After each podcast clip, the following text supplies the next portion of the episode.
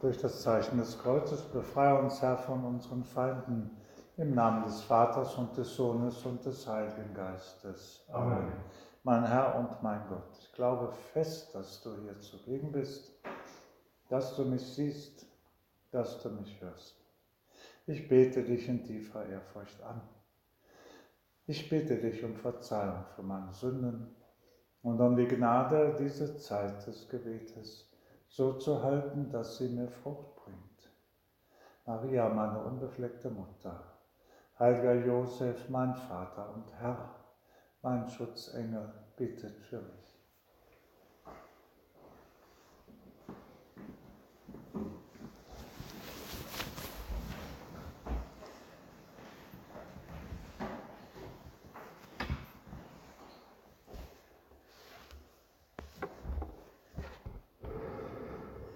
Morgen endet die Weltgebetsoktav für die Einheit der Christen.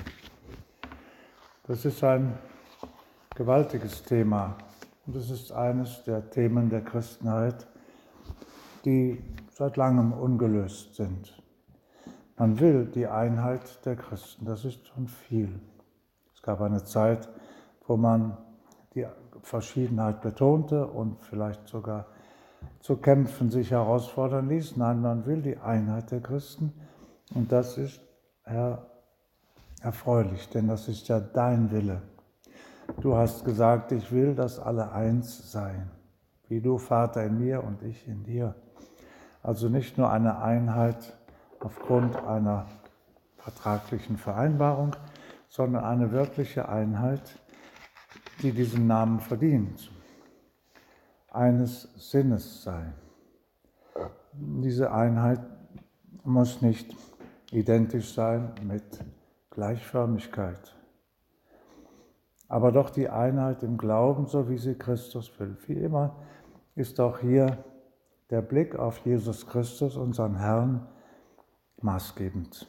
Wenn wir uns überlegen, was sagt der Herr dazu? Wie findet er diese Zerteilung der Christenheit in viele Konfessionen, ja in hunderte von verschiedenen Denominationen. Das kann es doch nicht sein. Einheit in der Verschiedenheit, okay, aber wie sieht diese Verschiedenheit aus?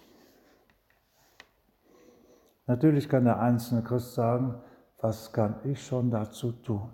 Aber ich glaube, das haben wir auch schon überwunden. Wir haben gemerkt, man kann viel dafür tun.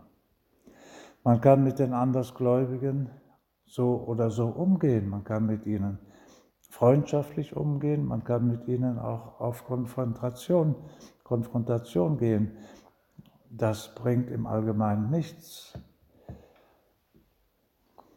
Es ist zwischen den verschiedenen Konfessionen, gerade in Deutschland, in den letzten Jahrzehnten etwas gewachsen. Das kann man nicht anders sagen. Es ist wirklich oft wie eine Freundschaft. Und das ist gut. Das ist entscheidend wichtig. Wir haben seinerzeit in St. Pantalen in Köln auch diese Ökumene gepflegt mit orthodoxen, mit evangelischen Christen. Wir haben uns auch bemüht um die Muslime und um die Juden. Und das ist gerade bei den Christen ein Anliegen eigentlich aller. Dann kann man sich fragen, warum geht es denn nicht voran? Natürlich muss es eine Einheit in der Wahrheit sein. Man kann natürlich Kompromisse schließen, die auf Kosten der Wahrheit gehen, dann funktioniert das nicht. Und auf die Dauer geht das dann sogar schief. Wir sollten die Freundschaft mit Andersgläubigen pflegen. Man sollte sich immer wieder klar machen, Toleranz ist geboten. Und Toleranz heißt nicht, dass man das, was der andere denkt, auch gut findet. Das muss man ja nicht. Ja, man kann befreundet sein mit Menschen, die einen anderen Glauben haben. Das ist eine Binsenweisheit, aber manche haben das nicht gleich verstanden.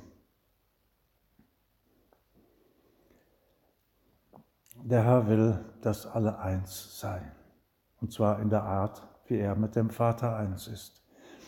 Ein hoher Anspruch Herr, wie so oft. Du verlangst ja nicht weniges, sondern am liebsten vieles. Und du hast manchmal bei manchen ganz deutlich gezeigt, hier muss erst mal was passieren. Bezeichnenderweise endet diese Gebetsoktav mit dem Fest der Bekehrung des heiligen Paulus.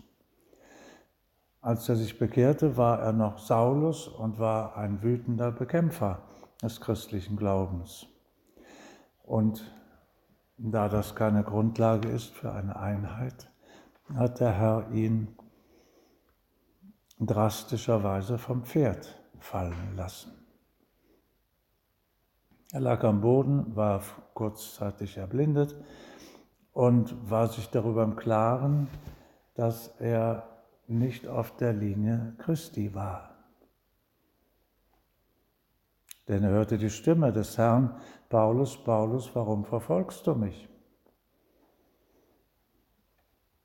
Und er hat ihm geantwortet, hat alle seine bisherigen Überzeugungen über, den, über Bord geworfen, hat gesagt, Herr, was willst du, dass ich tun soll? Er war sich klar, das war alles falsch, was ich bisher gemacht habe.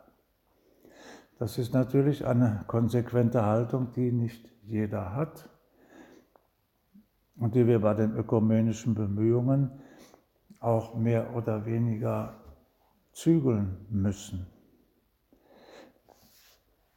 Und der Herr zeigt uns, es bedarf einer Bekehrung. Eine Bekehrung, ohne die keine Einheit möglich ist. Denn wenn jeder auf seinem Standpunkt beharrt, wenn jeder sagt, ja, ich habe aber recht, und das, was die Gegenseite propagiert, ist nicht richtig, man kann das fein und vornehm ausdrücken, man kann auch kämpferisch und polemisch argumentieren, das ist ja kein großer Unterschied. Es geht darum, dass man die Wahrheit sucht. Eine Einheit ohne die Wahrheit wäre natürlich auch keine gute Einheit. Es wäre auch keine Einheit, die auf Dauer bleibt. Denn der Herr ist die Hauptperson, das vergessen wir immer wieder. Der Herr ist die Hauptperson. Wenn es in seinem Sinne geht, dann ist, er, ist die Sache richtig. Wenn es nur nach Menschenart geht, ist vielleicht vordergründig ein Übereinkommen möglich, aber das hält sicherlich nicht. Zu oft kommt es heute vor, dass die Menschen das Leben der Christen als eine Angelegenheit der Christen ansehen. Es ist aber in erster Linie eine Angelegenheit Gottes. Was Christus meint, was Christus will, das ist entscheidend. Hier will er die Einheit natürlich. Aber oft genug hat er auch gesagt, die Wahrheit. Ich bin die Wahrheit, sagt er sogar. Nicht nur, dass er sie uns vermittelt, er ist selber die Wahrheit in Person. Da kann man nicht plötzlich andere Wahrheiten auftischen. So gut gemeint das auch sein mag, es ist eben schlicht gesagt falsch, wenn man in der Eucharistie oder sonst wo Abstriche macht und sagt, naja, das kann man so oder so sehen. Das wird der Herr nicht so oder so sehen. Was ist da zu tun? Es ist da, fangen wir bei uns selber an. Wir können nicht andere, über andere verfügen, aber fangen wir bei uns selber an und bekehren wir uns auch, wie der heilige Paulus. Stellen wir auch in Frage, was wir so denken, und meinen. Natürlich ist nicht alles falsch und wenn wir in Diskussionen irgendeinen Standpunkt vertreten, der bewährt ist und vielleicht auch von der Kirche abgestützt, dann ist das schon richtig. Dann kommt es aber darauf an, wie man das macht. Ein Weihbischof in Köln sagte mir vor vielen, vielen Jahren, man kann den Leuten die Wahrheit nicht um die Ohren schlagen. Klar, das geht nicht, das kann der andere nicht annehmen.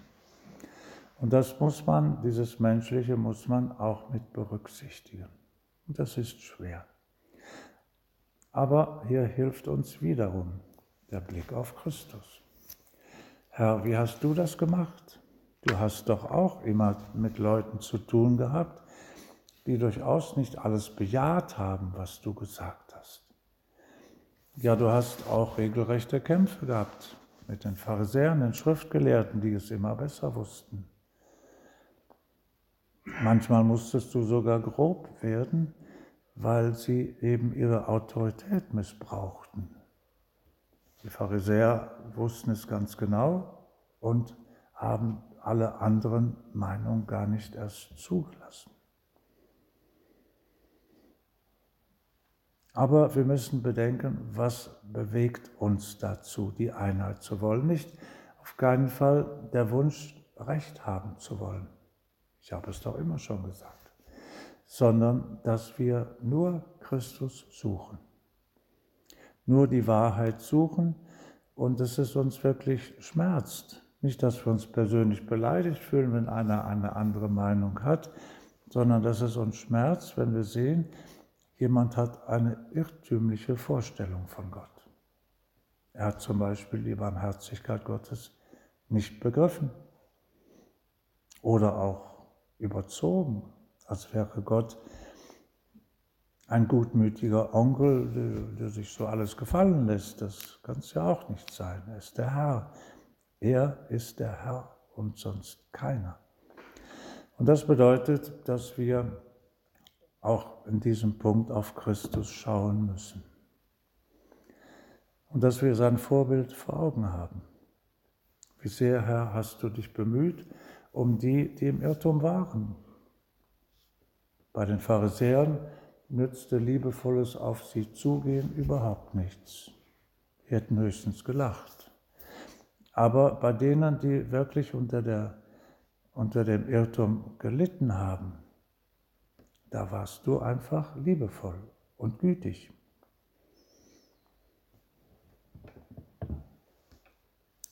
Er ist mit Zöllnern, er gibt sich mit Zöllnern und Sündern ab und ist sogar mit ihnen, hat man dem Heiland vorgeworfen. Natürlich, wenn jemand im Irrtum ist, muss man versuchen, ihn da herauszuholen, aber nicht herauszuprügeln. Die Liebe ist der Weg dazu. Die Liebe ist ein Wert in sich sowieso. Aber sie hilft eben auch bei allen Bemühungen, anderen zu helfen.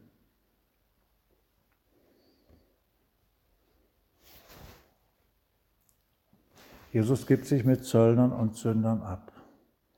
Und das Wort Sünde ist natürlich hier auch nicht unangebracht. Es ist nicht so, dass Leute, die im Irrtum sind bezüglich der Religion oder der Theologie, dass die gleich große Sünder sind. Aber Irrtum und Sünde ist sehr dicht beieinander. Und bei manchen ist es wirklich so, dass sie erstmal vom Pferd fallen müssen, bevor sie die Wahrheit erkennen können. Und da ist unsere Aufgabe eben nicht, das ist die Aufgabe des Herrn, jemanden vom Pferd zu heben.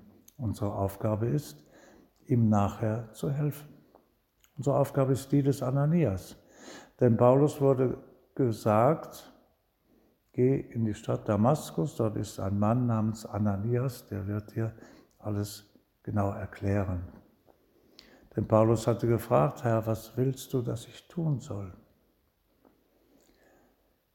Und du, Herr, bedienst dich aber am liebsten der Zweitursachen.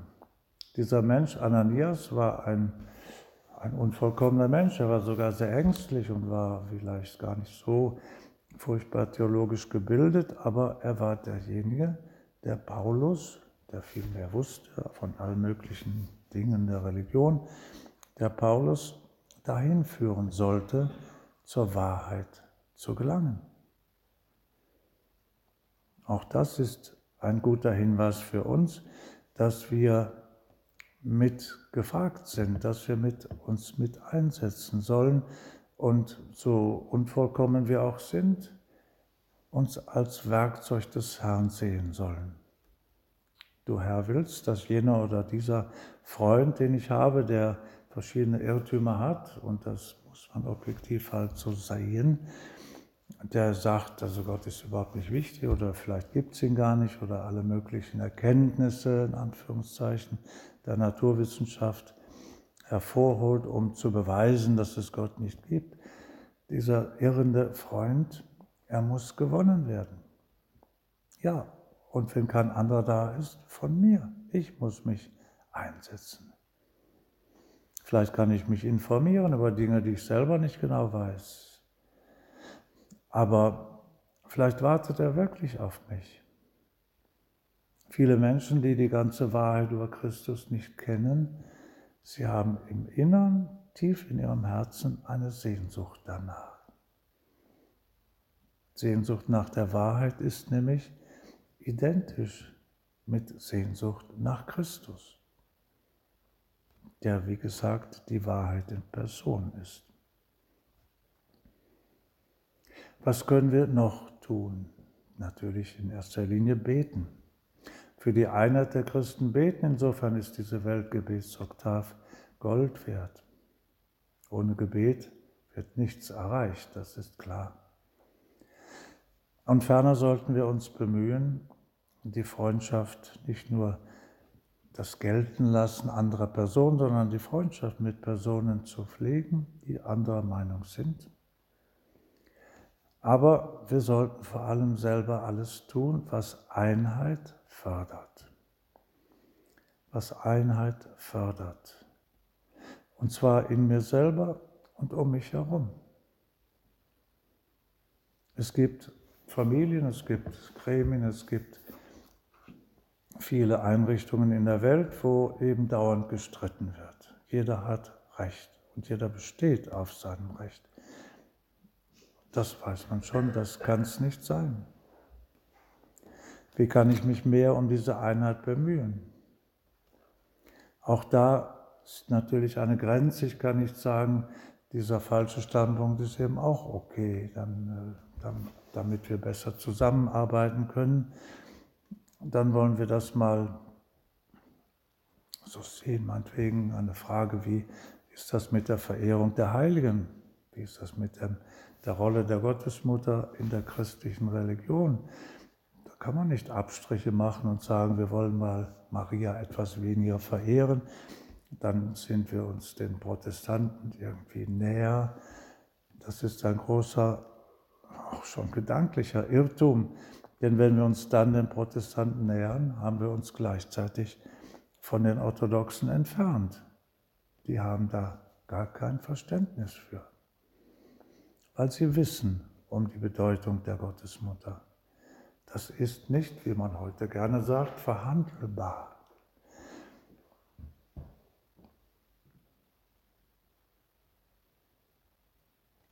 Bei einer ökumenischen Versammlung in Rumänien, Kronstadt, ich weiß nicht genau, wo das war.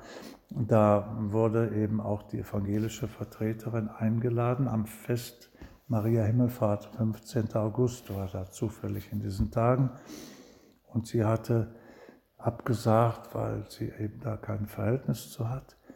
Sie wurde nie wieder eingeladen. Das kann man nicht verstehen, sagten die Orthodoxen.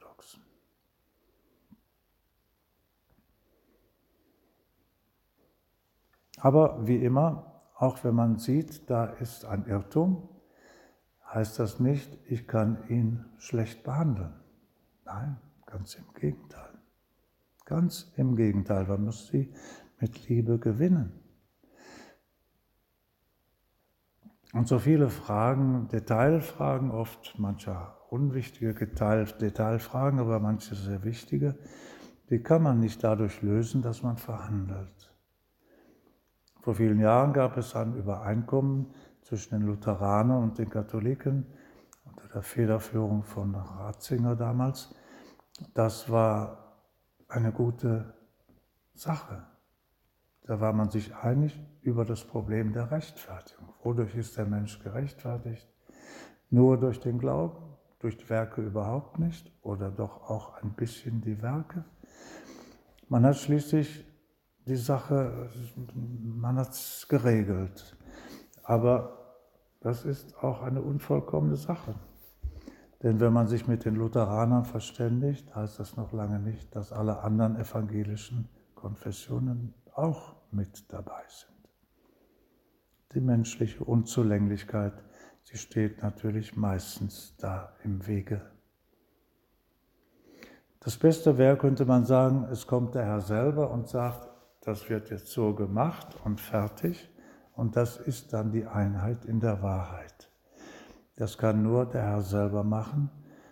Aber du Herr machst es nicht. Du willst, dass wir uns mehr bemühen.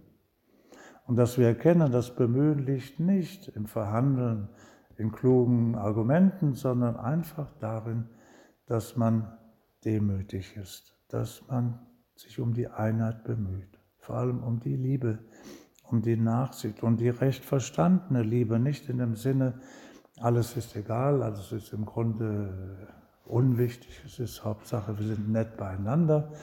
Das ist es ja nun nicht. Aber dass ich weiß, mit der Liebe kann ich erreichen, was ich sonst niemals erreiche. Das ist die Weisheit der alten Heiden.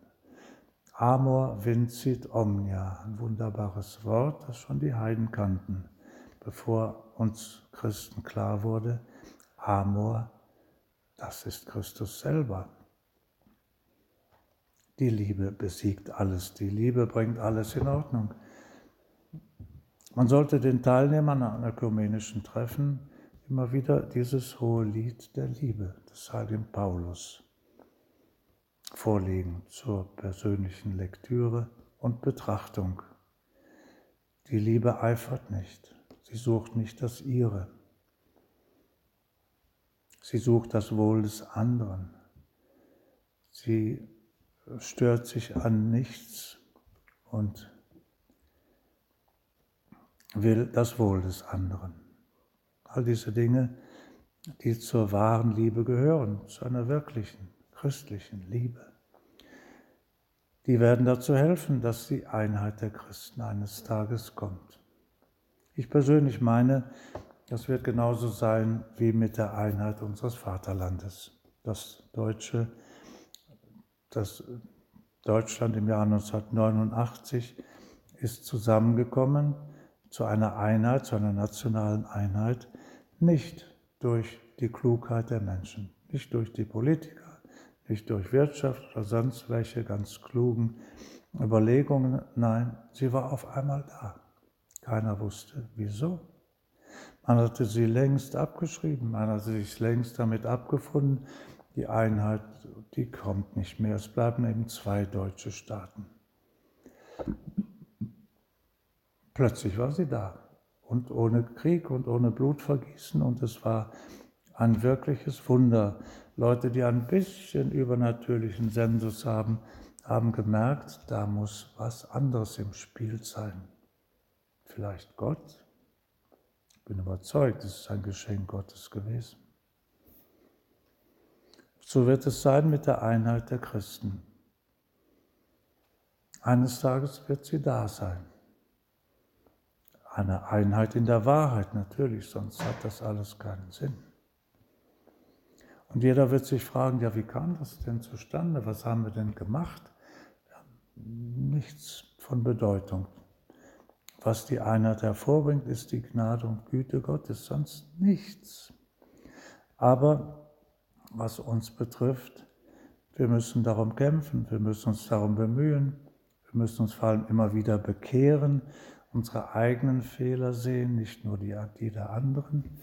Und dass wir immer wieder sagen, Herr, gib uns die Einheit. Wir schaffen das nicht.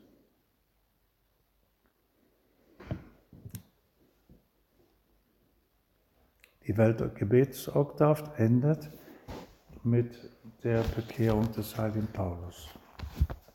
Eine geniale Lösung, denn darauf läuft es hinaus. Dass alle Buße tun, dass alle umkehren Mutter Teresa sagt dazu ein schönes Wort, wie ein strenger Winter dem Frühling den Weg bahnt, so führt uns die Buße zur Heiligkeit Gottes und zur Einheit. Sie gibt uns den Blick der Liebe Gottes. Sie befreit uns immer mehr von der Sünde und bringt uns in Einklang mit dem Wirken des Heiligen Geistes in uns. Denn sie stellt unser ganzes Sein unter das machtvolle Wirken Jesu. Sie taucht uns ein in die tiefe Beschauung Gottes. Die tiefe Beschauung Gottes. Wenn alle auf Gott zugehen, dann werden sich alle treffen, dann ist die Einheit da. Und wenn sie sich bemühen, dieses Schauen auf Gott so zu haben, wie es nicht die eigene Vorstellung, sondern wie die Vorstellung Gottes sich das denkt, dann geht es gut. Dazu hilft eben die Buße, die Bekehrung, die Umkehr. Fragen wir uns immer wieder, was mache ich eigentlich falsch? Wie lebe ich die Einheit in meinem persönlichen Umfeld? Die Einheit in meiner Gemeinschaft, im Werk? Und auch vor allem ein anderer Begriff von Einheit, diese Einheit des Lebens.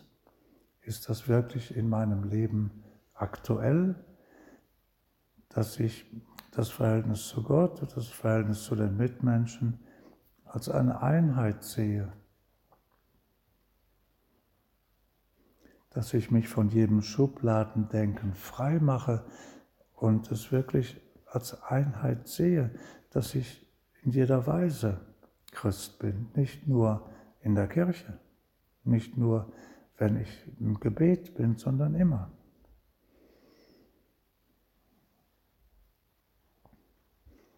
Mit anderen Worten könnten wir sagen, Bekehrung, Einheit suchen zwischen den Konfessionen, auch zwischen den Religionen, Einheit allerdings in der Wahrheit ist gleichbedeutend mit die Heiligkeit suchen.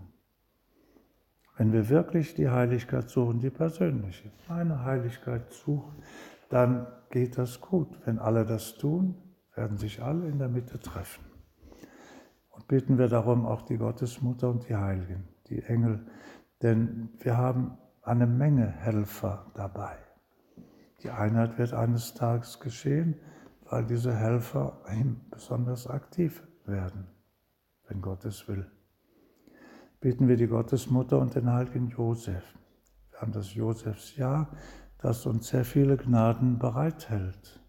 Vor allem auch die Gnade der Einheit, des Verständnisses für andere, der Liebe, der Begegnung. Diese Einheit, die sich immer wieder zeigt in den kleinen Dingen des Alltags, nicht in irgendwelchen großen Konferenzen oder Videokonferenzen, sondern in den kleinen Dingen des Alltags mit den Menschen um uns herum.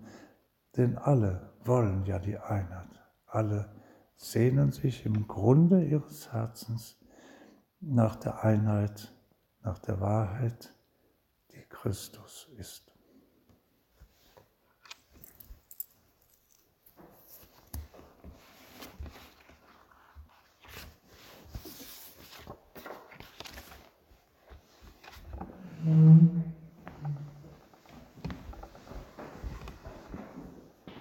Ich danke dir, mein Gott, für die guten Vorsätze, Regungen und Eingebungen, die du mir in dieser Betrachtung geschenkt hast. Ich bitte dich um deine Hilfe, sie zu verwirklichen. Maria, meine unbefleckte Mutter, heiliger Josef, mein Vater und Herr, ein Schutzengel bittet für mich. Santa Maria, spes nostras, Deus, a